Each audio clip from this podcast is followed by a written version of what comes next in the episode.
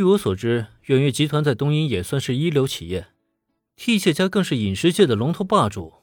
这样的一个家族，怎么可能轻易被人夺走呢？新户小姐，你这么说，怕不是有些太夸张了吧？这，如果林恩少爷一定要知道的话，所谓家丑不可外扬，替谢家内部发生的争端，按理来说啊，是不应该让外人得知的。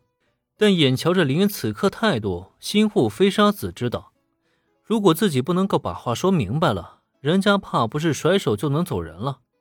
当即，他也只能犹犹豫豫的将他所知道的事情一一的如实道出了。在十几之灵的世界观中，存在着十几这一厨师之间的对决方式，甚至啊，可以赢者通吃，输者一无所有。同时，在远月学院内，作为校园最强的远月十杰拥有着极高的权力，只要十杰联合在一起，哪怕是罢免学院总帅。也是可以轻而易举达成的。在原剧情中，替切惠里奈那个鬼爹就是通过这一制度获得了半数以上的世界支持，成功获得了总帅的宝座。当然了，他后来也是通过十几的规则，最终被踢出了远月。这里呢就不再多提了。但换成是现实世界，这里的一切自然就不可能再按照十几世界的世界观去走了。十几依旧存在。远月时节呢，也依旧拥有不小的权利，但远月就是属于替谢家的呀，这是谁也夺不走的。就算是时节权力再高，他们联合在一起，也不可能凌驾于总帅之上，就更不要提罢免总帅了。这是纯属的痴人说梦啊！可是远月时节无法罢免总帅，却不代表不能用其他的方式去夺取远月，比如现在。远月就面临着有史以来最大的危机。目前，替切家以及整个的远月学院都遭到了来自某个外国势力的全方位打击，无论是明处还是暗处，可谓是各种手段无所不用其极。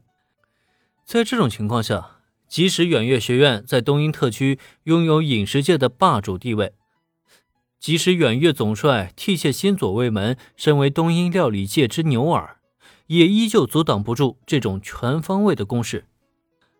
毕竟说到底，东瀛的体量还是太小了，或者说呢，此次攻击替谢家的势力实在是太过于强大了。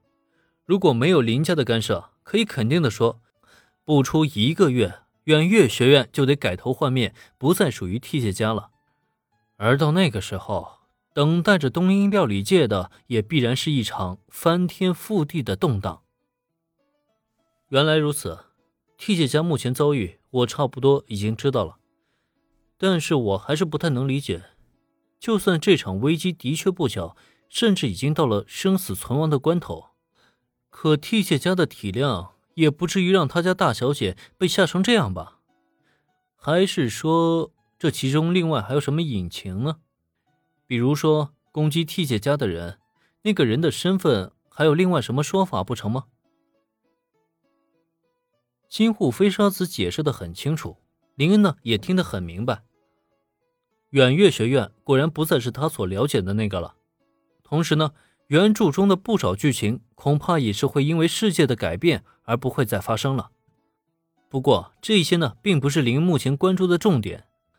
他现在想知道的是啊，攻击替谢家、图谋远月学院的究竟是什么人？刚刚新护飞沙子闪烁其词，明显就是想下意识的忽略这一段，但林恩又怎么可能让他轻易这么逃过去啊？该怎么回事，他解释清楚不就行了吗？这本来新护飞沙子解释的时候，还想为替谢家留存一份体面，可结果倒好，竟然还是没有能逃过去啊！这让他不由得有些犹豫了，自己究竟是说还是不说呢？